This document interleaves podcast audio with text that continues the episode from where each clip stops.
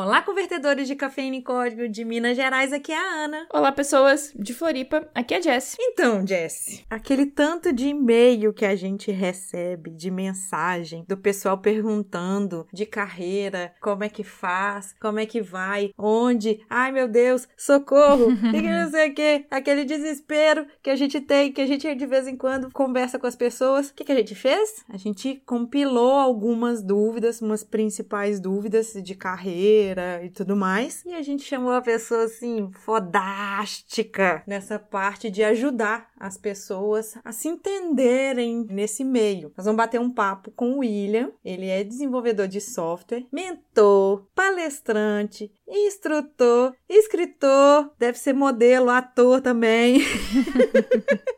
Para quem não conhece, ele já ajudou muita gente aí na comunidade, depois ele vai falar um pouquinho. Então, se você tá angustiado aí, angustiada, sem saber um monte de dúvida, um monte de coisa, de idade, de qual curso, o que que eu faço, o que que é isso, o que é aquilo, a gente compilou aqui um monte de dúvida. Esperamos do fundo do coração mesmo que isso aqui sacei várias dúvidas que vocês estão aí. Beleza? Beleza. Então tá bom. Bora! Você está ouvindo Pode Programar. Porque nós podemos. Porque nós podemos. Porque nós podemos. Porque nós podemos. Porque nós podemos. Porque nós podemos. Porque nós podemos. Porque nós podemos. Nós podemos. Porque nós podemos. Você já conhece o nosso programa de apoiadores? Sim, nós temos um. Temos alguns apoiadores que nos ajudam a manter o nosso podcast nas diversas plataformas, como Spotify, YouTube. E esse mês temos uma nova apoiadora que eu acho que ela voltou.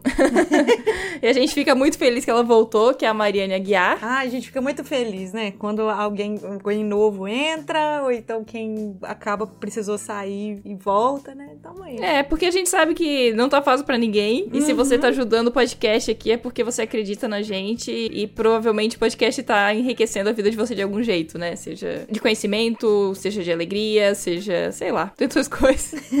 Você não passar seu tempo sem fazer nada, vem, vem ouvir a gente, né? Quem quiser acessar e saber mais sobre o nosso programa de apoio, pode acessar lá no podeprogramar.com.br barra apoiadores. Lá temos um mural com todos os nossos ajudantes, nossos apoiadores. E tem a fotinha lá de cada um, então você pode conhecê-los. E caso você seja um apoiador e a foto que está lá não seja do seu agrado, você pode entrar em contato com a gente, que nós fazemos essa troca da, da foto. Tem que fazer na mão, gente. Me ajuda. tá bom. Mas é tranquilo. A maioria nunca reclamou, então tá tudo certo. É. Então, vamos pro cast? Vamos pro cast.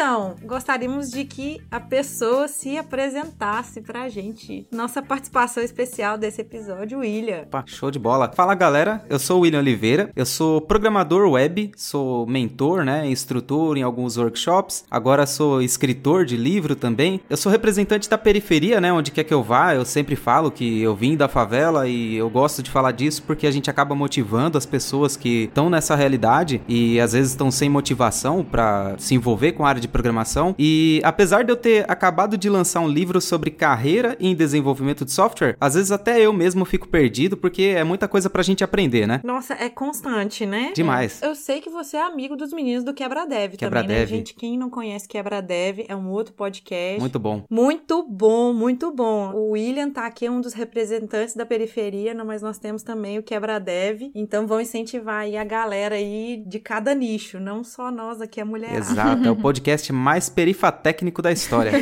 Esse aqui é o podcast tecnológico mais feminístico da voz É. É o único que só tem duas meninas. Na verdade, somos três nesse momento. É, nesse momento somos três, porque tem uma na minha barriga aqui por enquanto. Olha aí. É, mas tá bom. então, o William acabou de falar aqui que mesmo ele sendo mentor, escritor, instrutor, modelo, manequim e tudo mais, E ele é o famosinho do Twitter também. Tá sempre lá Sim. fazendo umas treta. Eu desisti, eu desisti das tretas. só, tô só de olho nas treta. Essas pessoas que ficam se stalkeando, né? A gente fica stalkeando eles, eles ficam stalkeando a gente. Sim.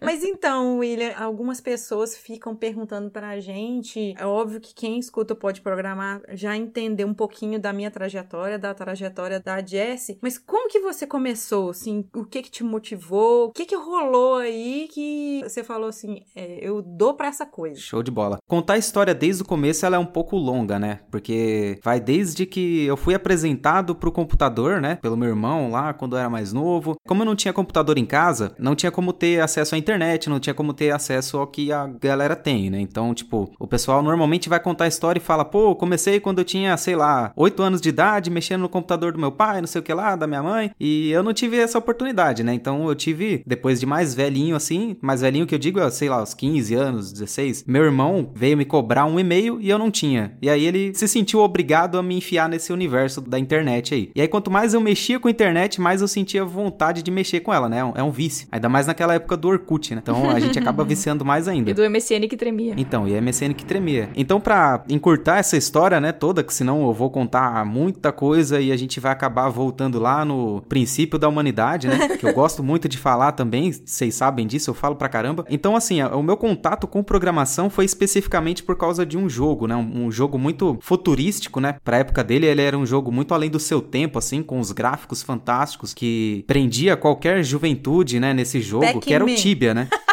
Não, era melhor que Pac-Man, muito melhor que Pac-Man.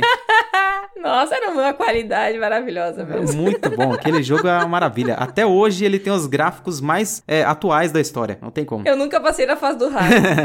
Ô louco, é o Tibia, meu. Qual que foi a pegada com o Tibia? A gente sabe que o Tibia ele é um jogo um pouco difícil. E aí, pra facilitar o jogo, algumas pessoas usam uma coisa chamada bot. E não é esse bot que a gente vê hoje em dia, né? Que a gente entra num site e a gente começa, começa a conversar com alguém lá e é um chatbot conversando com a gente. Não é isso. O bot que a gente usava, que a gente até aí não, né? O bot que essas pessoas usavam era um programa que basicamente ficava rodando lá enquanto a pessoa tava com o jogo aberto e esse programa jogava pra pessoa. Então, imagina que o Tibia, a gente tem que fazer algumas missões que são um pouco chatas, né? Ficar matando bicho toda hora pra pegar level e Matando matando, rato. rato. E, meu, é rato pra caramba pra pegar level. A gente enjoa disso. A parte legal é fazer missão no jogo, né? Não é pegar level. E acabou que eu falei, meu, essa galera fica usando esse negócio aí. De vez em quando eles passam aqui me mata. É, eu vou dar uma pesquisada nesse trem também e, sei lá, vou começar a usar porque pra mim já deu, né? Tô de saco cheio. E aí, pesquisei sobre esse negócio. Acabei começando a utilizar ele. Só que pra esse bot, na época era o NG bot, né? N de navio, G de gato, bot. Que a gente chamava de, carinhosamente, de Nelson Gomes, né? Era nosso serviçal ali. E acabou que, pra esse bot funcionar melhor, a gente tinha duas maneiras de programar, de programar não, de configurar ele. A gente tinha uma interface clicável, onde a gente imputava os dados lá, colocava pra ele, ah, quando tiver com 30% de vida, você vai lá e recarrega a vida, né? Cura, se cura. É, quando pegar, aparecer uma quantidade de ouro, você vai lá e pega o ouro pra mim. Tinha essa opção e tinha também uma opção programável, que a gente colocava scripts nele, e aí, meu, ele fazia muito mais coisa. Ele transformava a gente no modo Deus ali, era o modo exódia do jogo. E aí eu falei, meu, vou, vou me enfiar de cara nesse negócio aqui, vou, vou colocar esses scripts aqui. Só que eu sempre tive medo de ser hackeado, né? Eu já tinha sido hackeado duas vezes e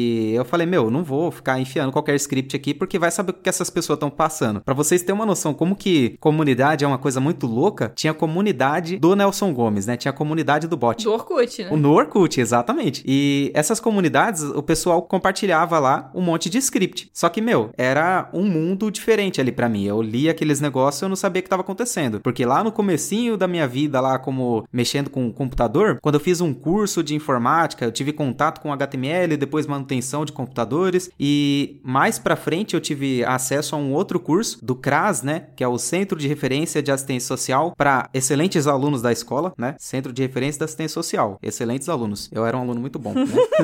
Era muito bom. Então, assim, é, nessa época, o instrutor do curso, ele tinha formação em ciência da computação, ele mostrou alguns scripts pra gente lá, e isso daí foi o que me chamou a atenção pra programação. Só que, devido a algumas coisas que aconteceram, acabou que eu não segui carreira em programação, justamente por conta das barreiras que vão aparecendo, né? Pessoal de comunidade às vezes fala: ah, pra aprender programação você tem que manjar de matemática, você tem que ser um matemático ferrado. Para estudar programação e aprender de verdade, você vai ter que fazer uma faculdade faculdade. E eu não tinha grana pra bancar uma faculdade, né? Nem eu, nem meus pais. Aí esses comentários, né? Pelo que você tá Sim, falando, sim. são comentários, vai minando, né? Exato. Em vez de alguém chegar e falar assim, ó, mete as caras, vai. Se você tá com medo, vai com medo mesmo. Se você não tá sabendo, vai lá, senta e estuda. Eu fico pensando nisso, sabe? O tanto que no caso da gente como mulher, a gente ouve muito. É mais difícil ainda, né? Aí, assim, eu já não sei, porque isso aí é da vivência de cada um, mas, assim, sempre falam assim: ah, mas mulher não entende de matemática, mulher isso, ah, não, é difícil. Ah, bobo, não se esforça pra aprender isso, não, você não precisa se esforçar pra isso, que não sei o que e tal. Aí, assim, igual você já falou que é da periferia e tudo mais, talvez fica mais evidente isso no caso de vocês, porque não é tão fácil de ser representado. Sim, totalmente. Aí você não encontra ninguém de referência pra falar assim, nossa, fulano, ele não precisou de matemática, ah, ciclano não precisou de faculdade, ele foi lá e meteu as caras e foi. Então, você não tem essa representatividade, aí depois você fica naquela, né? Mais perdido que surdo e bingo, né? É, exatamente. A galera que cresceu comigo, né, naquela época, a gente pode tirar, sei lá, uns 70% que ou tá morto ou tá preso, né? Então, assim, é- essa é a realidade que eu cresci. E realmente, assim, não tem representatividade, não tinha, né, representatividade nenhuma. É, eu não via, sei lá, alguém que me motivasse, né, a fazer isso. E até em casa, assim, a minha mãe sempre falou pra mim, meu filho, você tem que estudar. Não importa o que, você tem que estudar. Então, assim, eu nunca tive um direcionamento, ah, estuda X ou Y. Acabou que eu caí de cabeça nesse negócio, mas foi muito mais por conta de outras coisas que aconteceram, também por conta de comunidade, né? Até por isso que hoje eu gosto muito de me envolver com comunidade. É porque no começo, devido a esse monte de barreiras que foram colocando, eu desisti, né? E eu não me envolvi com programação até que eu cheguei nesses negócios de script do Tibia aí, do bot, né? E quando chegou nessa época, já tinha passado o quê? Uns 3 ou 4 anos que eu já trabalhava, né, com manutenção de computadores. Eu não tinha computador em casa, mas como que eu fazia? Eu pegava, baixava as apostilas, baixava vídeo, aula, alguma coisa do tipo, assistia nas lan houses os vídeos e trazia as apostilas pra casa. Então, desde lá, né, a pirataria tava lá me ajudando a a aprender, né? Se dependesse só de eu ter dinheiro, eu tava lascado, eu não tava aqui Não hoje. vamos falar pirataria, vamos falar assim, um acesso não totalmente autorizado. Exatamente.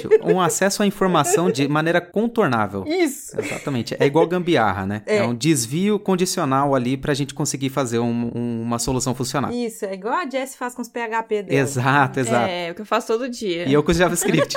Exatamente. Então, assim, até eu chegar nesse ponto onde eu tive outras pessoas, né, diferentes, que falaram comigo de maneira diferente, demorou e só daí pra frente que eu realmente foquei em programação. Teve toda uma questão de apoio que eu recebi também da minha noiva, né, a minha companheira que tá comigo até hoje, faz bastante tempo que a gente tá junto, mas não é porque eu tô enrolando ninguém, não, é Eita. porque a gente combinou de casar só depois dela fazer a faculdade dela e ela decidiu fazer uma faculdade que demora bastante, né? Então, a culpa não é minha, tá, gente? Não, não tem culpa nisso, tudo é combinado. É combinado, exatamente. É, exatamente. eu não posso falar muita coisa, não, porque eu comecei a namorar com meu marido, eu estava no início da faculdade. Já vai muito mais de uma década aí que nós estamos juntos. Quase duas, gente. Quase duas décadas. Olha aí. Então, olha só, tamo junto aí, ó, no, no relacionamento antigo. Exato. Inclusive, tem até a menção a ela lá no livro, né? Em agradecimento a todo esse apoio que ela me deu, né? Um beijo pra sua noiva. E realmente foi um apoio que ela me deu, porque assim, por mais que eu falava pra ela que eu queria, sei lá, me envolver com programação, eu sempre falava, mas meu, isso daí é coisa de da galera que já tem mais condições, não é pra mim. É, ficava com esse medo, né? Então, eu tinha medo tanto de tentar me envolver com a área e perder meu tempo, que eu poderia estar gastando, investindo em outra área e crescendo em outra área, quanto eu entrar nessa área e acabar caindo em outro mundo, assim, né? Porque seria um mundo totalmente diferente, eu não ia ter com quem conversar, não ia ter. ia estar fora do, da minha realidade, assim, né? Então era realmente meio difícil, assim, era um monte de barreira na frente. E aí, nesse mundo do pessoal lá, os viciados em Tibia, essa galera foi mais acolhedora, né? Esse pessoal falou, cara, você tem que aprender a programar. Se você quer entender esses scripts aí e perder esse medo de ser hackeado, você vai ter que aprender a programar para entender o que os scripts estão fazendo. E aí foi aí que eu criei coragem, assim, para evitar perder minha conta, né? Porque o meu personagem no Tibia era mais importante do que a minha coragem. Então foi aí que eu criei coragem para aprender o negócio. E aí eu aprendi, né? Baixei uma apostila lá de lógica de programação com Visual G na época, né? E Portugal. Maravilhoso. É muito bom aprender com isso. E, inclusive, tem um curso do Gustavo Guanabara de lógica de programação que ele ensina com o Visual G. e é bem Sim, legal. sim. Assim, foi isso que me motivou a cair de vez na área, né? Foi o medo de ser hackeado no Tibia. basicamente. Bacana, mas, mas isso é bom. Depois eu tive que aprender mais de código ainda, né? Porque aí eu falei, pô, já que eu já fui hackeado duas vezes, quem sabe eu não posso aprender a hackear também, né? Olha aí, olha a mente. É a mente do diabo. É a vingança, é a vingança. É, é um negócio meio chato. Eu sempre fui vingativo. gente. Olha a mente. Era, era ruim. Eu era um menino ruim. E aí, beleza, instalei, Olha eh, aprendi a usar o Ardamax Keylogger com aquele monte de script lá, aprendi um monte de coisa. Olha a outra também. O Ardamax, saudade Não Ardamax. Era muito bom. Então foi aí que eu comecei a aprender mais. E aí que eu vi, pô, não, aprender a programar não é tão difícil quanto esse pessoal tá falando. Eu ainda não sabia como era trabalhar com programação, mas a partir daí já era, quebrou aquela barreira de programação é muito difícil. E aí que veio a questão do apoio da minha noiva, né? Que ela falou: "Não, depois eu tive que aprender mais. Você gostou do negócio? Agora foca nisso daí pra você trabalhar com isso daí também, né?" Então, aí você tá falando aí de focar, de trabalhar. Você falou já das barreiras que você teve para começar a aprender. E agora conta assim um pouquinho que foi as barreiras para você conseguir arrumar um emprego, um estágio. Como é que foi? Porque também perguntam isso pra gente. As pessoas às vezes têm medo de entrar na área por causa do tanto de barreira que tem para conseguir chegar lá. Show de bola. Eu não, não fiz estágio, né? Porque eu só comecei a fazer faculdade ano passado. Então faz um ano que eu comecei a fazer a faculdade. Eu já parei ela, ela tá parada ali, meio trancada, meio não tá trancada. Eu terminei de pagar e tenho que fazer agora. Terminei de pagar, né? Tem que fazer. Tá Né? lá com. Tem que fazer, muito Como bom. é EAD, eu não fui fazendo as matérias, eu tô lá com 16 DP só. Mais uma hora eu termino. Então, assim, eu não fiz faculdade, então eu não sei dizer como é que é exatamente a questão da dificuldade do estágio. É, eu consigo replicar o que as pessoas me dizem, né? Vamos dizer assim, a entrada no mercado formal, seja por emprego ou seja por estágio. É, eu tive uma oportunidade muito boa, que foi o meu primeiro emprego na área de tecnologia para uma empresa. Porque antes de, de trabalhar para essa empresa, eu fazia muito trabalho informal, né? Então, eu arrumava o computador da galera, formatava o computador da galera com aquele Windows é, adquirido de maneiras não muito legais. e com essa grana, eu ia me, faz, me mantendo ali. Comecei a fazer alguns cursos né, com esse dinheiro. Aí, um dia, teve- eu tive uma oportunidade de trabalhar numa empresa de tecnologia que, inclusive, era perto da minha casa, né? Era uma empresa de, de fundo de garagem de verdade, né? Não era igual a Apple, inventado. E desculpa o preconceito. Então, assim, nessa empresa, o que que acontecia? Eram quatro funcionários, dois deles eram os patrões, um programador e uma administradora, e um técnico de campo, e eu que ficava na, no escritório lá fazendo suporte. E esse pessoal, eles precisavam de programador. Eles precisavam de um programador, ou uma programadora, no caso, né? Pra mexer no sistema deles, que era em PHP e MySQL. Olha que maravilha. Olha Ah, só. Mais começo impossível. Melhor que isso não tem. Muito raiz, né? Não, não. Todo mundo começou aí. Era aquela orientação a objetos maravilhosa, hein? Aquela que Sei, a gente coloca tudo dentro bem. de uma classe só. Isso, conheço, conheço muito bem a Nossa. orientação a objetos. Mas conheço bem mesmo. Aquele SQL no meio do, do, do HTML. Era gostoso. Uhum. Essa orientação a objeto tem até, gente. Tem qualquer linguagem quando você está começando. Não, não é só do PHP que é, que é, entre aspas, privilegiado. isso, não. É, quando você está começando a programar, você vai fazer isso mesmo, in- independente de qual linguagem que você está começando. Inclusive, isso- isso é uma coisa que a gente pode falar um pouco mais pra frente, que é essa questão da galera se cobrar uma perfeição de código logo no começo da carreira, né? Mas mais pra frente a gente fala. Uhum. Então, assim, eu tive essa empresa e como eles não tinham grana pra pagar um programador, eu fui lá e todo proativo, né? Eu falei, pô, é, eu tenho vontade de aprender programação, de trabalhar com programação, né? Eu já tinha aprendido por causa dos botzão lá. Então, eu tenho vontade de programar, trabalhar com isso. E vocês têm uma oportunidade agora, vocês não conseguem pagar. Vocês podem continuar pagando o mesmo salário pra mim e eu vou me envolver com isso. O que, que vocês acham? Aí a galera aceitou, né? Lógico, pra agilizar o desenvolvimento do sistema. Inclusive, o primeiro, meu primeiro mentor de fato na área, assim, foi o meu patrão, né? Porque ele falava o que realmente eu tinha que aprender. Porque quanto mais a gente fuça nas comunidades, quanto mais a gente pergunta nas comunidades, mais coisa aparece pra gente aprender, né? Eu perguntava, e aí galera, o que, que eu tenho que aprender? Eu aprendo PHP, Python ou Java? Aí vinha alguém e falava, aprende PHP. Aí outra pessoa falava assim, ah, sem Java você não arruma um emprego. Aí vinha outro e falava, não, Python você não arruma emprego de jeito nenhum. E assim, meu, você queria aprender de tudo, né? E aí ele foi lá e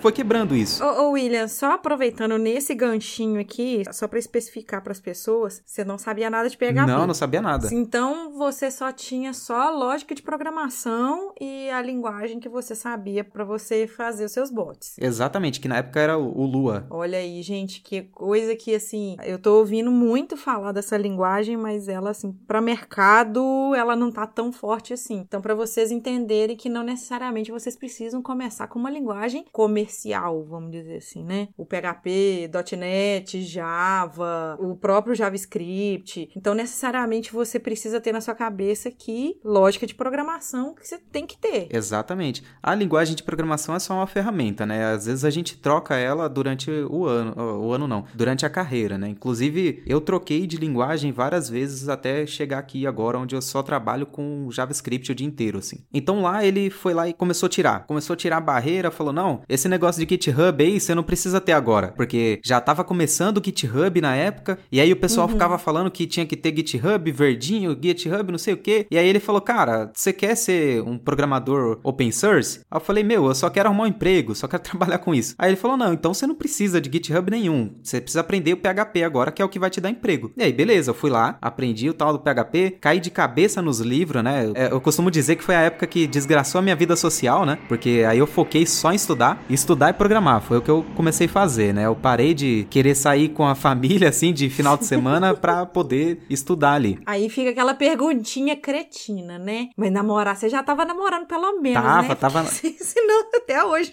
Inclusive, porque assim, a gente acaba viciando tanto nisso, né? Programar. Aí depois comecei a me envolver com comunidade, acabou viciando mais ainda. E aí um dia a mulher falou: Ó, meu irmão, o negócio é o seguinte: você fica mais com a comunidade do que comigo, então fica só com a comunidade aí. Eita! Que benção. A gente passou um, um ano separado.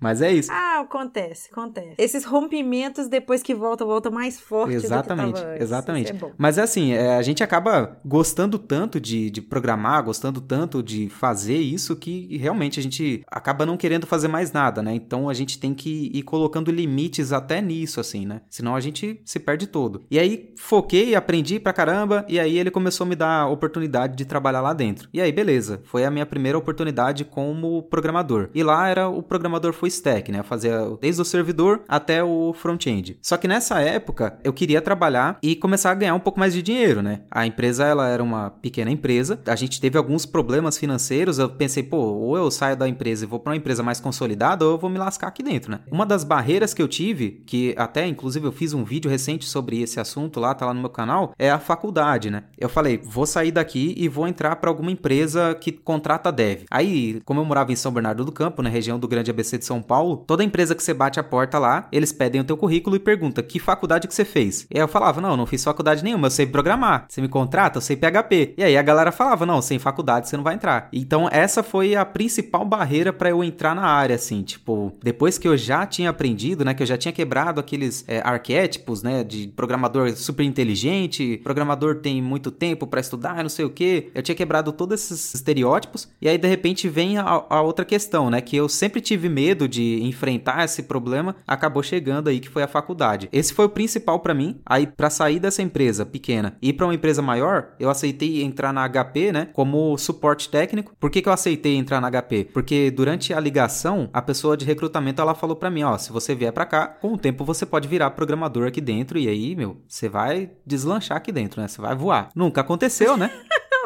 Mas nunca aconteceu, mas tá bom. Um certo dia eu cheguei na HP e falei, ó, vocês me prometeram, a gente já conversou várias vezes, foi um ano aí de muita conversa, muita briga e não vai dar certo esse negócio, então larguei tudo e fui embora né, da empresa. Realmente eu só, eu só saí. Até hoje, se o meu antigo supervisor estiver ouvindo, cara, eu não fui pra emprego nenhum, que ele ficou me perguntando, né? Ah, pra onde você tá indo? Pra qual empresa você tá indo? Eu falei, não, não tô indo pra empresa nenhuma, eu só realmente quero ir embora daqui. E ele não aceitava, não aguento mais, esse negócio é uma doideira, a gente fica doido nesse, nesse trem. Não aguento mais trabalhar com suporte. Eu comecei com suporte, então também não. Cada um sabe o que faz, mas ainda bem que eu também consegui mudar. Não, eu trabalhei com suporte três vezes, né? Trabalhei com suporte na telefônica, depois eu trabalhei com suporte naquela pequena empresa e depois na HP, né? Só que aí o que, que eu fiz? Como eu sabia que eu ia ter essa barreira da faculdade, em qualquer empresa grande que eu tentasse lá em- na minha região, Isso tem quantos anos? foi em 2013. Tá, se a gente datar esse episódio aqui, então tem cinco anos isso. E você acha, pelo que você tem visto aí, que isso mudou? Assim, depende muito da região que a gente tá, né? É, é o que eu sempre digo pra todo mundo. Às vezes a gente pergunta alguma coisa na internet, seja no Twitter, perguntando pra alguma pessoa que a gente acha que é uma, uma pessoa que tem muita experiência. Às vezes é aquele, aquela pessoa de comunidade, né, palestrante e tal, ou nos próprios fóruns, né? A gente pergunta só que a pessoa que responde às vezes não tem o nosso contexto. Por exemplo, se eu falar para a pessoa lá de São Bernardo do Campo, olha, você não precisa de faculdade para arrumar emprego, eu posso estar mentindo, né? Não mentindo, eu posso estar errando, porque lá na, nessa região ainda precisa de faculdade para trabalhar com programação, porque as empresas cobram. Aqui em São Paulo especificamente, eu não fui cobrado em nenhuma empresa, né? Então eu comecei a fazer faculdade porque eu quis realmente fazer faculdade para ver como é que era, mas não foi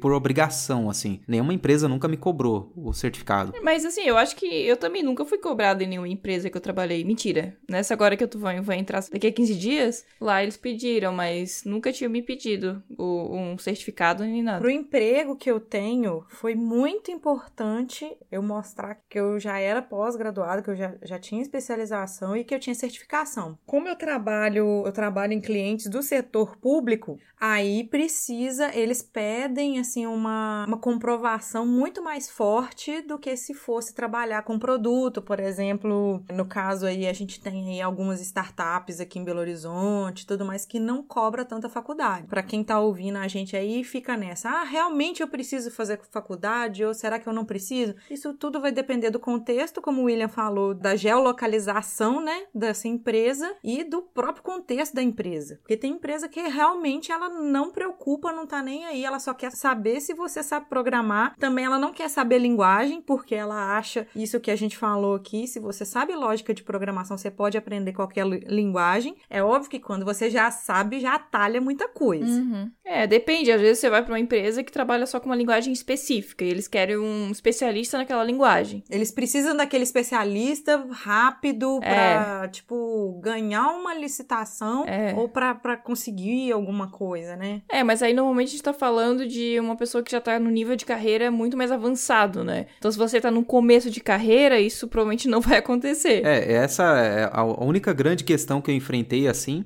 E meio que pra pular por essa fase, o que que eu fiz? Como eu pesquisava muito na internet, né? Sempre gostei muito de pesquisar. Depois que eu conheci a internet, a internet abriu um, um slot de superpoder ali pra mim, né? É igual colocar uma na manopla do infinito lá, colocar mais uma pedrinha, né? Meu marido, ele fala assim, olha, Ana, não adianta ser, se aprender técnica, ser, ser um bom programador, se você não é um bom pesquisador também, lá no Google, Stack Overflow, seja o que for, você não consegue fazer nada. Sim, o Google é, é a ferramenta que a gente mais usa no dia inteiro, né?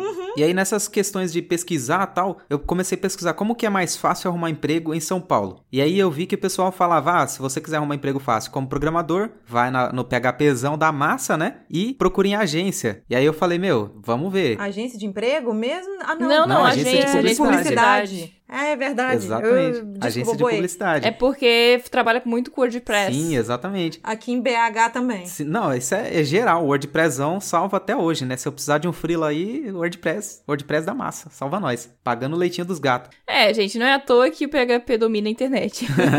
Não é? Deixa eu só te falar, não, não é. Não domina mais do que o .NET. né? Olha a é briga aí, que né? agora, agora a gente não, vai ter não, que brigar, hein? PHP, não, PHP domina mais. PHP é a maioria na internet. De Tá bom. Longe. É JavaScript domina. Não, PHP. Tá, não, não. Se a gente for falar em back-end, daí é PHP, mas aí front-end a gente tá falando de JavaScript, claro. Ah, verdade, tá. Entendeu? Não, não vou discutir, não. Vocês que estão ouvindo a gente aí, tem uma estatística no Stack Overflow, eu sei que tem, agora eu não tô lembrando Não, mas é que aquela, que- aquela pesquisa do Stack Overflow é referente a, tipo... Linguagens mais É utilizadas. profissionais, é, mais por profissionais, É. independente da área. Mas quando você vai falar assim, em número de sites, é tipo 80% é PHP.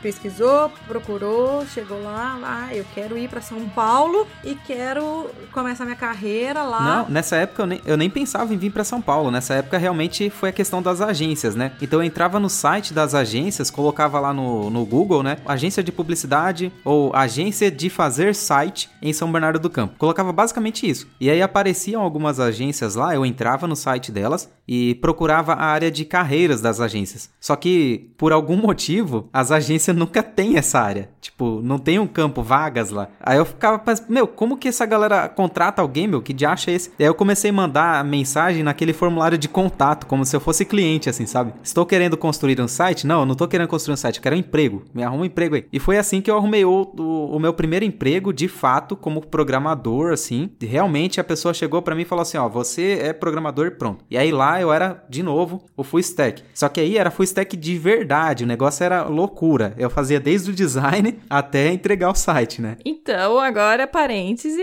vamos entrar naquela dúvida bem básica do, do pessoal. Front-end, back-end, full stack.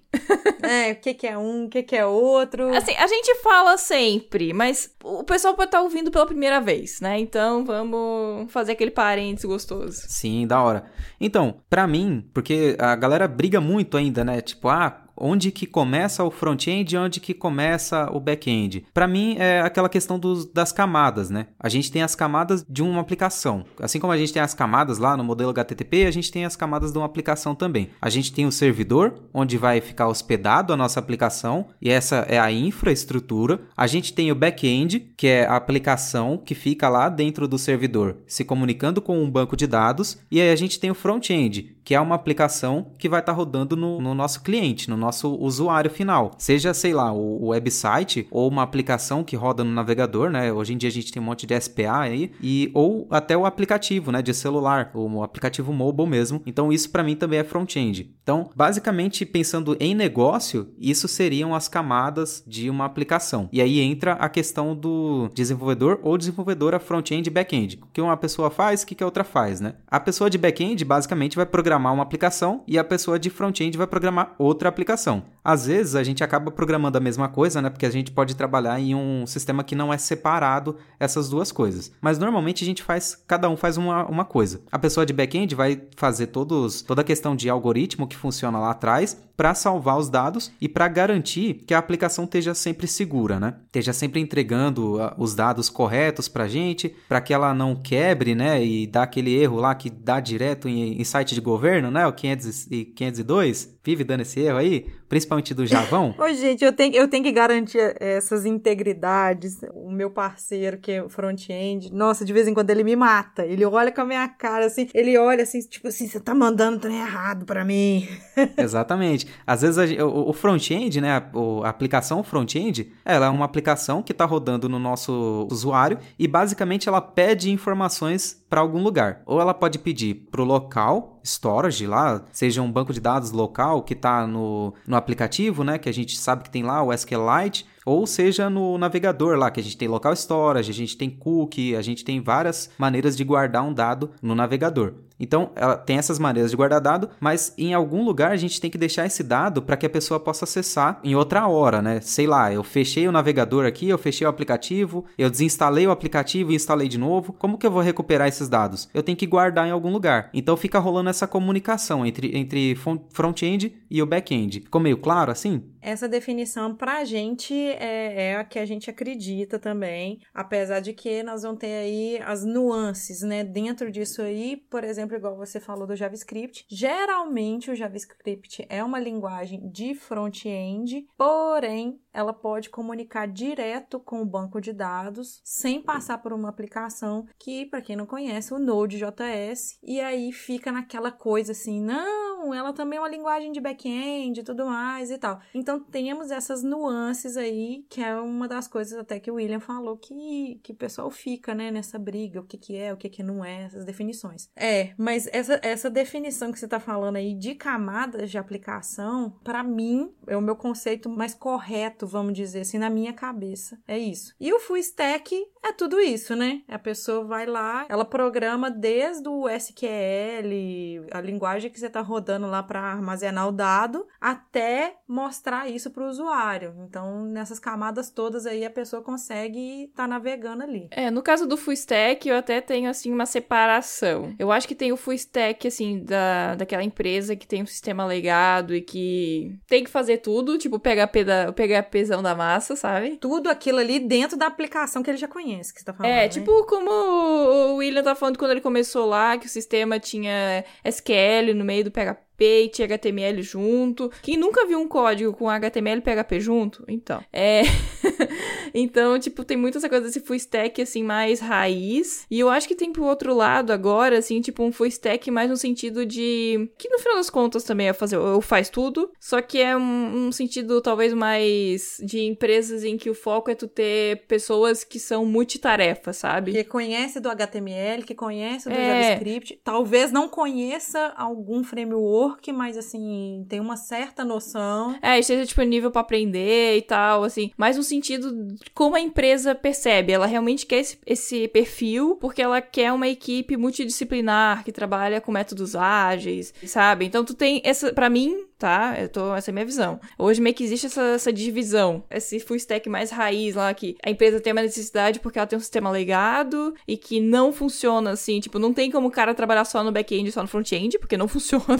Tá tudo amarrado ali com a né? arame. É, tá tudo amarrado. E por outro lado, você tem às vezes um sistema que tá totalmente separado, mas ainda assim você tem um profissional que pode trabalhar nas duas frentes, sabe? Então eu tenho o full stack por necessidade da empresa, porque não se modernizou, e tem uma outra que se modernizou totalmente e agora ela acha que ter um profissional full stack é melhor pra, pra equipe. Exatamente. Essa é a definição que eu também conheço de full stack, né? Inclusive é a que eu falei no vídeo do- no meu canal que saiu essa semana, que é justamente isso. A pessoa ela tem lá, a gente hoje trabalha com metodologias ágeis, então imagina que tem um quadro branco lá que a gente coloca post-it com as nossas tarefas. E aí tem lá to do, né, a fazer, e tem um monte de tarefinha lá, seja de front, de back ou de infra. Uma pessoa que é full stack, ela vai pegar qualquer tarefa dessas e vai resolver. Só que aí a gente entra naquele grande problema, né? O pessoal acha que uma pessoa full stack, ela é uma especialista em tudo. Tipo, ah, para ser full stack, você tem que manjar tanto de eh, back-end lá, mexer com Python, mexer com SQL, mexer com front-end aqui, com React, com tudo, e tem que ser especialista em tudo. Só que na realidade não é isso que o mercado, não sei se o mercado inteiro, né, não quer isso, mas eu sei que assim, a maioria das empresas que eu conheço, elas não querem um profissional que seja especialista em tudo. Ela quer um profissional que tenha especialização em alguma coisa, por exemplo, uma pessoa que ela é especialista em front-end,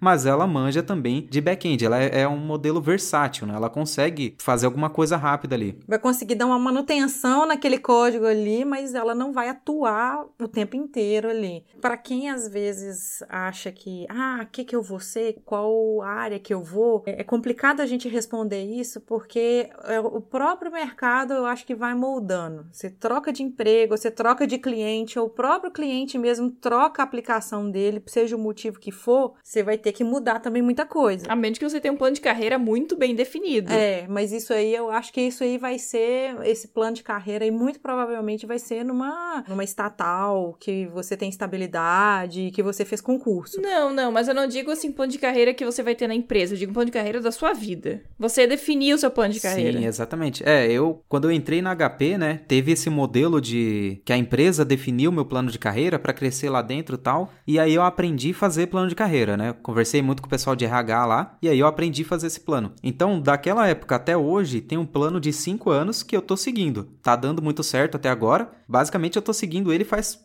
bastante tempo. É muito bom a gente ter esse plano de carreira, porque justamente por isso a gente acaba vendo front, back, full stack, é, infraestrutura. Aí a gente começa a mexer. Ah, não, beleza, eu quero ser back-end. Aí tem PHP, tem Java, tem Python, tem Ruby, tem Elixir, tem Node, tem um monte de coisa. A gente acaba se perdendo muito. Então, como que a gente faz? A gente estuda o mercado local. Por exemplo, naquela época eu queria trabalhar em São Bernardo. Eu descobri que era PHP que contratava lá. Apesar de eu, naquela época, eu já estar meio inclinado para o Python. Eu queria estudar Python porque eu mexia com segurança da informação e as ferramentas de segurança da informação tinham muita coisa em Python. Aí eu falei, meu, quero estudar essa linguagem aqui. Só que essa linguagem não empregava em São Bernardo. Então o que, que eu tive que fazer? Eu fui pro PHP. Essas coisas, elas realmente são só ferramentas, né? A gente tem que, como a gente já falou, a gente tem que focar nas bases ali. A gente tem que aprender a programar. E aí a ferramenta a gente pode trocar a qualquer hora. Então, assim, a gente tem que estudar o mercado local, ver qual que é a, a necessidade do mercado, e aí a gente consegue moldar alguma coisa. Só que também a gente pode fazer de outra maneira, né? A gente pode questionar as pessoas. Eu sempre falo para todo mundo, não tenha medo de chamar um palestrante ou uma palestrante e perguntar para ela, meu, como que é trabalhar como front-end? Como que é trabalhar como back-end? Como que é ser full stack? Questiona mesmo essa pessoa, vê o que, que elas falam, porque assim, é aquela questão da representatividade e tudo, a gente vê naquela pessoa um, um modelo pra gente seguir, acaba sendo algo que vai motivar a gente a fazer alguma coisa. Então, meu, gostei muito de você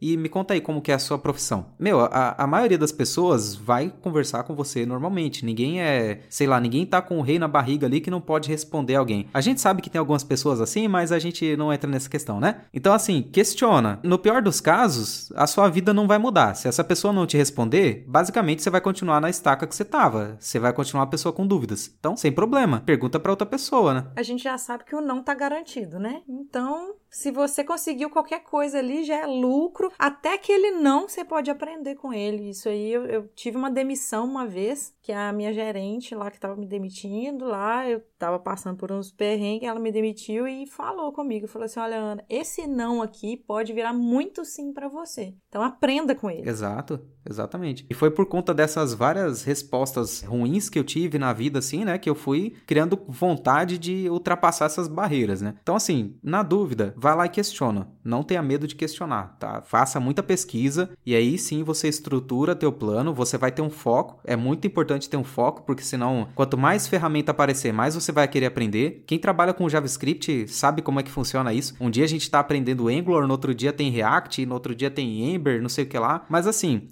todas essas ferramentas que elas nascem todos os dias, a gente não precisa aprender tudo de uma vez, porque a gente não vai usar tudo de uma vez. A gente precisa aprender o que a gente vai usar para trabalhar naquela época e se algum dia for mudar, aí a gente estuda aquilo. Depois de algum tempo na nossa carreira também, acaba que a gente consegue dominar essas ferramentas muito mais rápido. Pra gente que estudou Angular, por exemplo, né, depois que eu comecei a me envolver mais como front-end, para eu que estudei Angular, foi muito fácil aprender React. E para mim que já tinha estudado Cake, PHP, por exemplo, foi muito fácil aprender Angular, porque já tinha o mesmo modelo MVC e tal, que até já tem um, um podcast, né, tem um episódio de vocês falando sobre padrões de projetos. Então assim, são coisas que a gente precisa aprender base e aí depois a gente vai aprendendo qualquer ferramenta. Não precisa se desesperar para aprender tudo. Uhum. É, padrões de projeto, né? Padrões de projeto. Você tem que saber os padrões, porque basicamente na programação tudo segue a mesma ideia, né? Às vezes aparece um padrão novo, alguma ideia que está sendo criada ainda, você está no meio dessa criação. Mas assim, se você sabe o que já está estudado e que já está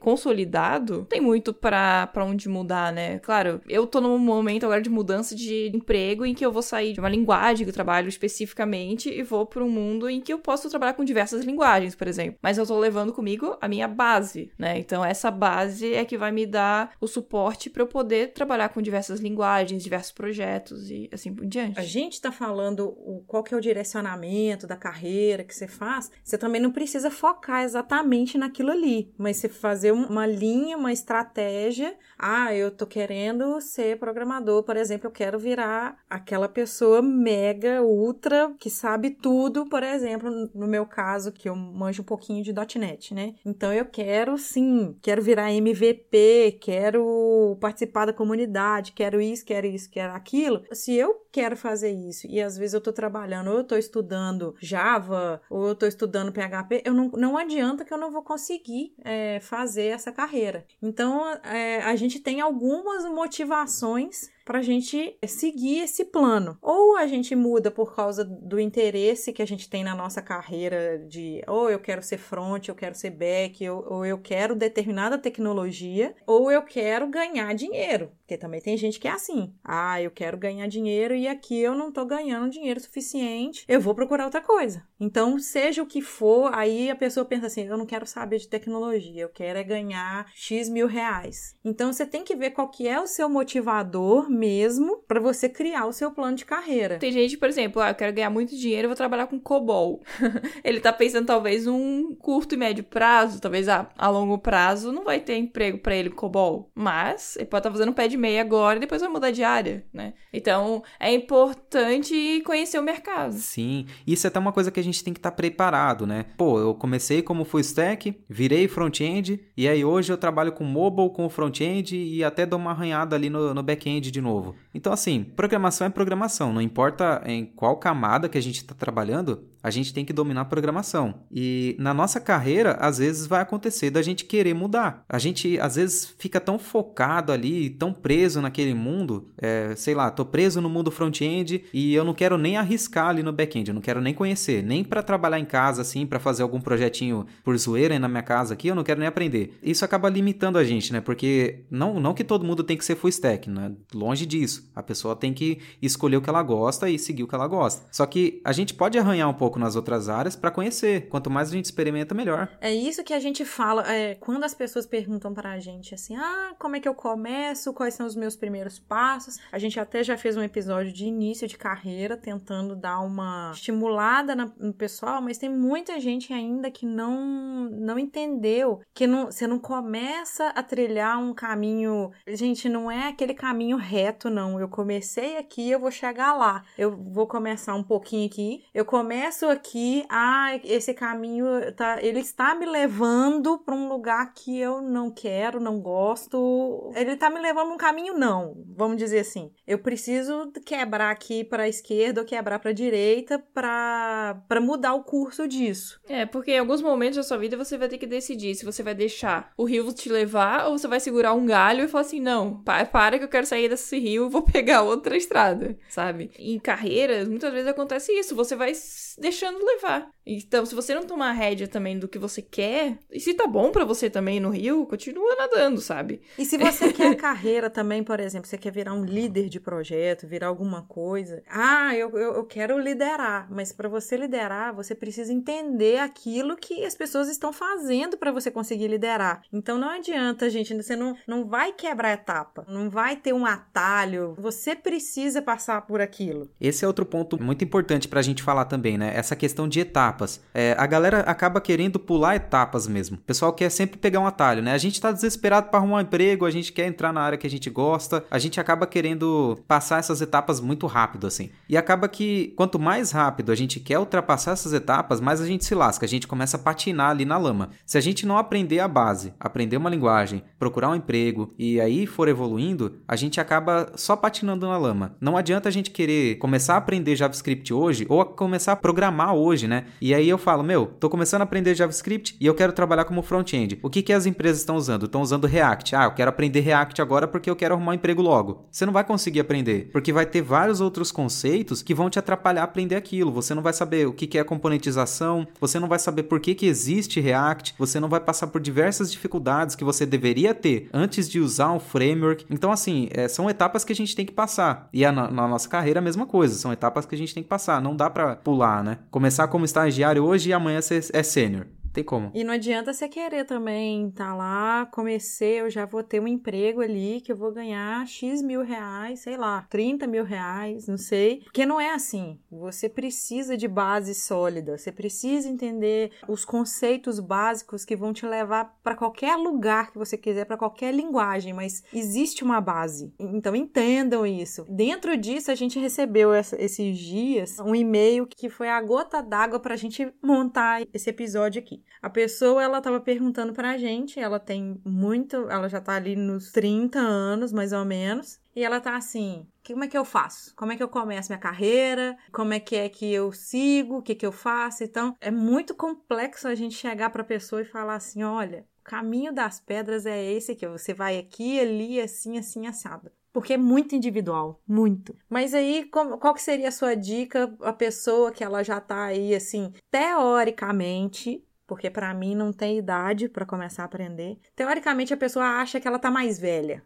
Vamos dizer assim, pra ela aprender a programar. Pra ela começar a carreira dela. Ou ela começa a carreira porque ela fez uma, uma faculdade, mas ela não atuou, mas ela agora resolveu atuar. Ou ela não sabe nada. Sim, é o mesmo processo, né? É sempre o mesmo processo. A gente tem que aprender a base, a gente tem que praticar, praticar muito e aí a gente tem que arriscar. O que eu sempre falo para as pessoas é tomar cuidado com a questão do afobamento. Se a gente tá no começo lá da carreira, começo da carreira não, né? Se a gente tá no começo de trabalho mesmo, tipo, sei lá, tô com 17 anos, vou começar a trabalhar. É, tem gente que começa a trabalhar mais cedo, né? Mas vamos imaginar que a pessoa tá com 17 anos e vai começar a trabalhar agora.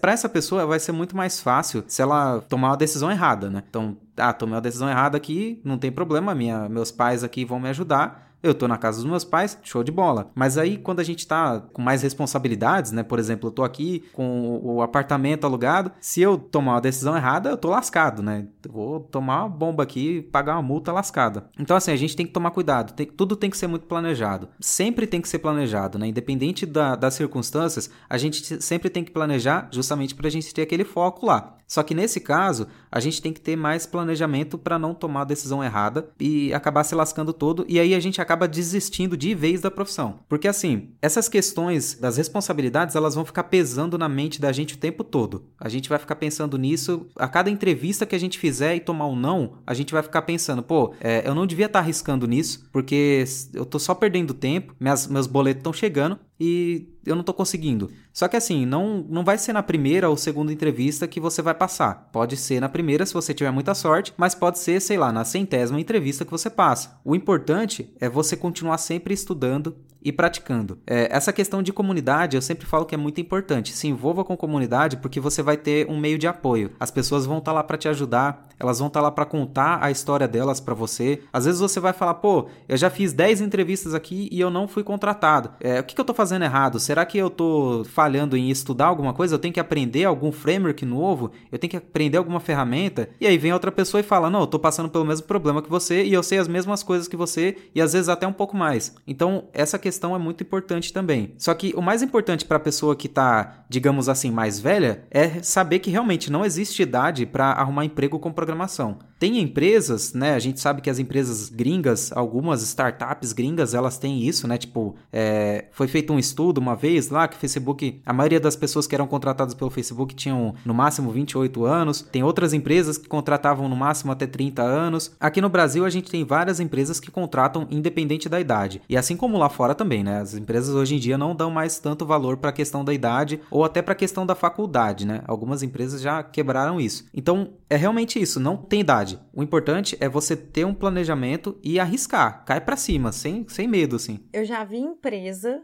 já chegaram para mim me perguntando, falou assim, olha, eu tô procurando uma vaga, assim, tal, fulano, é, eu quero mais ou menos isso. Só que assim, não falo não, sonda as pessoas para mim se elas são casadas e de preferência que elas têm filhos. Aí eu olhei assim, por quê? Falei assim, é porque essas pessoas são pessoas que, igual você falou aí dos boletos e tudo mais, essas pessoas, quanto mais a a carga de responsabilidade é maior, que ela tem aí financiamento para pagar, casado, tem filho, tem alguma coisa assim, ela tem mais compromisso com aquele cargo e aí a rotatividade vai ser menor. Então tem muita gente que procura também por causa disso. Então você pode pensar aí que pode ser uma vantagem você que fica aí perguntando, se perguntando aí, ah, eu já sou casado, eu já tenho filho, eu não posso mudar ou vai ser difícil de eu mudar. Não, isso aí pode ser um motivador para você mudar também. Exato, exatamente. Uma coisa que eu sempre falo para todo mundo é, é, o seguinte: se você tiver empregado e quiser mudar de profissão, guarda uma grana, guarda uma graninha ali para ficar como uma reserva de emergência para você, porque sei lá, pode dar alguma coisa errada e você querer largar seu trampo de vez e ou então, sei lá, qualquer coisa der errado e você vai precisar desse dinheiro guardado. É, e é um dinheiro para meses, tá, gente? Não é para tipo um, dois meses não. É Exato. É pelo menos uns seis meses ali para te ajudar. Exatamente, é, uma, é, realmente uma reserva de emergência ali, seis meses. E se você tiver essa grana guardada, você vai ter menos medo de arriscar também. Não que, meu,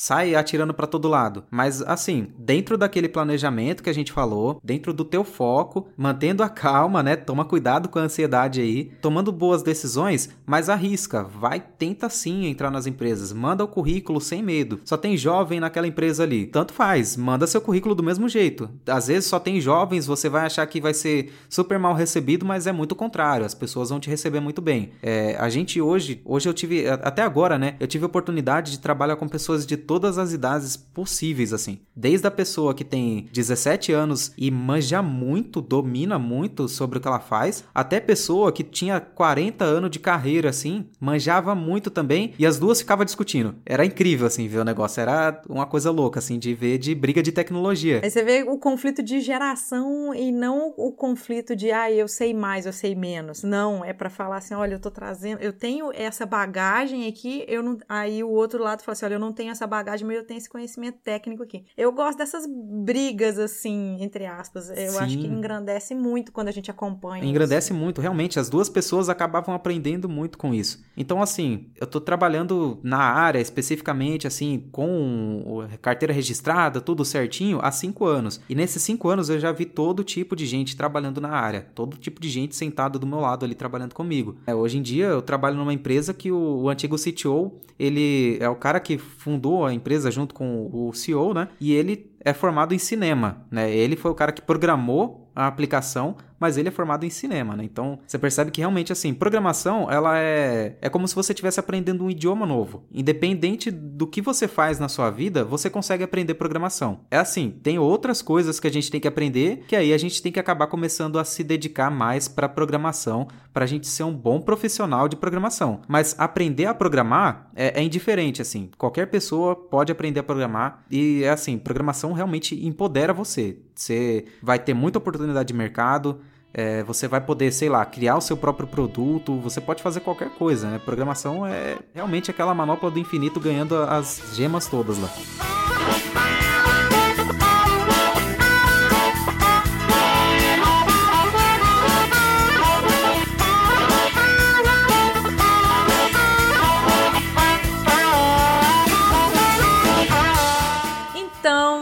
Nosso papo aqui foi bem extenso, a gente falou de muita coisa. Eu, a Jessie, o William, a gente recebe muitas dúvidas. O William, ele estava à frente do Training Center, a gente vai deixar também link aqui, porque também é muito importante para as pessoas, é um, um trabalho de mentoria, todo mundo se ajuda, é uma comunidade bem legal. Então, a gente vai deixar aqui todos os contatinhos. É, eu também vou colocar os links de alguns posts do William no blog dele, em que ele falou de alguns assuntos, como, cri- como criar o plano de carreira, por exemplo, né, com, com exemplos e tal. E a questão de desenvolvedor full stack também, lá fala bastante coisa sobre isso, e para que você quer estudar mais sobre. Eu já fui entrevistada já.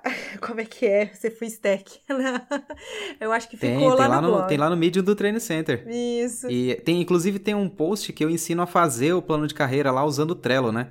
Trello paga nós aí. Então acessem lá, vai estar tudo no post, esses links. Daí pra vocês estudarem mais sobre, né, se você tá começando ou se quer mudar de, sei lá, você às vezes você é suporte, quer ser full stack, sei lá. E aí você pode dar uma lida e, e tentar entender melhor. Isso. Então, assim, continue mandando dúvidas pra gente, mas assim, vamos ver se aqui a gente já sanou muita dúvida de vocês, porque aí a gente faz depois um outro cast de novo, compilando mais, mais e mais coisas. E a gente espera muito que as pessoas entrem na área e sejam felizes. Ou então experimentem a área e, e pelo menos falem assim: ah, eu fui lá, experimentei, mas eu não gostei. Não, não deixa as barreiras da vida aí atrapalhar. Exato. Na dúvida, arruma meu livro lá de alguma maneira, né? Compra o livro ou dá seus pulos aí para conseguir o livro e dá uma lida lá que, meu, eu coloquei todas essas informações, coloquei tudo que eu aprendi prestando mentoria para as pessoas, assim, eu peguei todas as dúvidas mais comuns do pessoal, coloquei lá e eu tentei realmente guiar a pessoa por um caminho onde ela aprende, desde o que é programação, o que é um programa e como funciona um programa, até ela arrumar um emprego realmente na área e depois como ela faz para crescer na área também, né? Então tem todas essas informações lá. Dando uma lida no E livro, como é que chama o seu livro? é o universo da programação. Tá lá na casa do Tem código. livro físico, tem e-book. Tem, tem tudo. Ô, gente, esse jabá aqui, ele é extremamente gratuito. Olha, a gente faz tanta propaganda da Casa do Código de graça. Faz. Esse jabá aqui, ele é extremamente gratuito, só que a gente vê, assim, que ele é extremamente necessário. Então, a gente não tá ganhando nada com isso. E o melhor, quem vai estar ganhando são vocês, que o William, ele tá cedendo um livro pra, pra gente sortear entre os ouvintes. A gente vai fazer uma promoção no Twitter. é, livro físico e assinado pelo próprio William. assinado pelo próprio William e a gente vai comprar mais um livro. Então, para esse mês de novembro, vai ser esse livro que a gente vai sortear para os nossos ouvintes lá, aqueles que têm acesso, ou que paga lá um cafezinho com pão de queijo a mais, aquele café com pão de queijo do aeroporto pra gente. A gente vai sortear esse livro para vocês aí, para vocês se orientarem ou para vocês darem de presente para alguém, incentivar alguém, porque a gente tá precisando muito de, de incentivo e de representatividade. E no mês agora de outubro que passou, o sorteio para os nossos apoiadores foi de um curso da Fernanda, que ela foi a nossa entrevistada aqui do episódio 44. Né, nesse momento que o episódio foi ao ar, vocês já devem saber quem ganhou. Deve estar lá no Twitter, já, divulgou. Só para vocês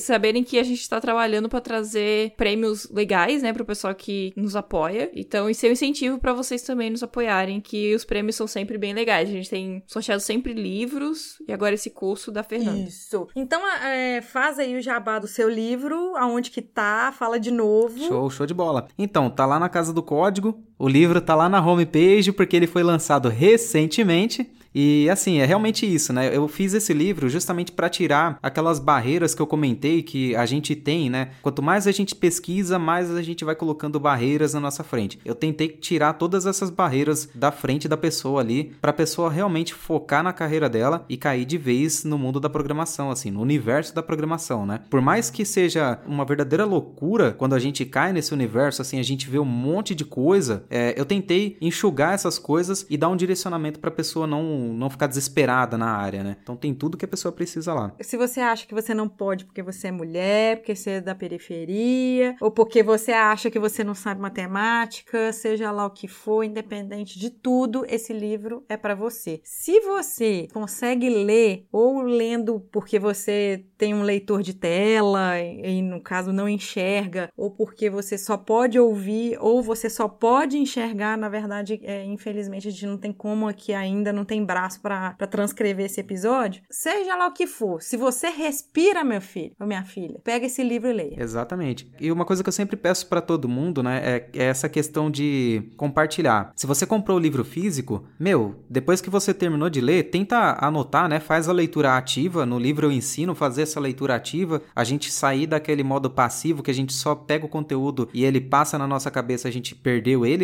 Então eu ensino a fazer esse estudo mais ativo. Então, anota anota tudo que for importante para você, tudo que for útil, tenta não rabiscar o livro e depois doa esse livro para alguém que você sabe que precisa, né? Então, o objetivo com esse livro é mudar vidas. Então, se você puder ajudar alguém para mudar a vida de alguém também, vamos fazer uma, um esforço aí. E fala mais além do livro, curso, vídeo, palestra, faz aí seus contatinhos. É, eu sou mais ativo no Twitter, né? Agora eu tô começando a mexer um pouco mais lá no LinkedIn, né? Porque o pessoal acaba adicionando muito no Facebook. Só que o Facebook é meio que uma rede social lá para eu xingar os outros, né? Então, é para xingar a família. Então, assim, o que eu peço pra galera é que me adicione no LinkedIn e no Twitter, que ali é onde eu compartilho coisas é, relacionadas à área de desenvolvimento. O meu conteúdo eu tento centralizar todo no meu blog, lá é woliveiras.com.br, né? A gente vai colocar o link aí. E agora também eu puxei um canal no YouTube que eu tô tentando trazer conteúdo relacionado à carreira em desenvolvimento. E é a mesma coisa, né? Para eu pegar todo aquele conteúdo que eu já sei, todo esse conhecimento que eu adquiri com o tempo e ajudar a tirar barreiras mesmo da frente da galera. Se a pessoa tiver alguma dúvida que eu ainda não respondi nos vídeos, é, pode me mandar lá no Twitter ou no, no LinkedIn e eu coloco na fila aqui. Às vezes eu já tô com um plano de lançar essa dúvida, lançar o conteúdo sobre essa dúvida, né? Mas se não for, eu coloco na fila aqui e algum dia eu gravo essa coisa para ajudar a pessoa. É lógico, eu vou responder a pessoa no, no chat, né? Eu não vou deixar a pessoa esperando. Às vezes eu vou passar três meses sem gravar, né? E eu vou deixar a pessoa enrolando lá, não. Eu vou responder ela e depois eu gravo um vídeo para ajudar mais Ótimo, pessoas, né? Perfeito. Gostaríamos de agradecer muito ao William, participação muito especial mesmo, de coração. A gente já estava pensando em chamar o William, a gente não, não pensou no lançamento do livro, a gente pensou mais nessa coisa de carreira e tudo mais, mas assim, veio a calhar isso tudo junto, porque acabou de ser lançado. Assim, eu não acredito em destino nem nada, mas às vezes algumas coisas se encaixam tão bem. Que tem que tem, você tem que pegar essa. Você tem que pegar e lutar por ela, sei lá. Isso. E a gente resolveu, deu tudo certo, a data, casou tudo certinho. Então falei, então, então a gente tem que fazer. Então, gostaríamos de agradecer muito a disponibilidade. É, a casa tá aqui aberta para você, o que você precisar e que a gente puder ajudar. Como sempre, você pede pra gente, fala assim: "Ah, Ana, vai lá, divulga isso pra mim", e tal. A gente divulga, que, que de vez em quando você pede para mim e tudo mais. E a gente sabe aí que você, a gente, o pessoal do Quebra Dev e outros podcasts ou comunidades e tudo mais, a gente quer engrandecer essa nossa área e trazer pessoas também para ela, por mais que as pessoas às vezes pode desistir ou não. Então estamos aqui, todo mundo junto e gostaríamos de agradecer a todos da, da, das comunidades, como o William falou muito bem. Agradecer o pessoal do Training Center também, que eu acho que quem tá lá agora, eu até tentei ajudar, mas acabou que eu não consegui. É, é uma fonte muito boa, além de outras comunidades. Um dia a gente vai falar um bocado de comunidade atividade também, bem específico para isso, tanto que ajuda, o tanto que todo mundo se ajuda e se ama. Mas aí gostaríamos de agradecer muito e para você e que queira deixar alguma dúvida ou saber todos os contatos, alguma forma de conversar com o William ou às vezes trocar dúvida com a gente, onde que acha a gente, Jess? Estamos lá no Twitter, né? É, eu tô no Twitter, sou Jessie Zanelato. E também tem o Twitter da Ana, Aninha Bastos. E tem o nosso Twitter, que é o Pode Programar. A gente também tá no Facebook, Pode Programar. E estamos no Google Plus, de alguma forma, se vocês nos achar, achar porque.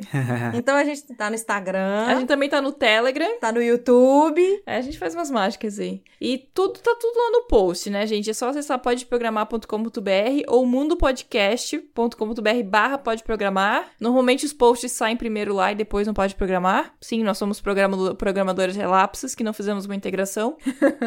então você nos acha, vocês nos acham lá. E uma ajuda que a gente pede pra você. Se você não conseguiu ajudar a gente com um cafezinho, vai lá no iTunes, dá lá cinco estrelinhas lá pra gente. Vai ser super bem-vindo. E também indique a gente, compartilhe esse post.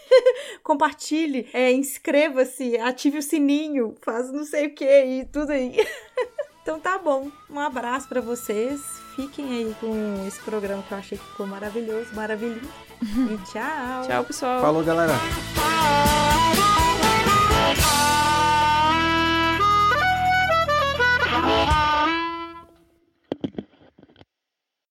Você tá vendo que meu humor tá mudando, né, Jess? Eu tô Tá, até voltando tá. a cantar. É, tá melhor. Três meses que ela não canta. Tá cantando sozinha, é. levando esse programa nas costas. Louco. Tá melhorando. As coisas vão melhorar, você vai ver.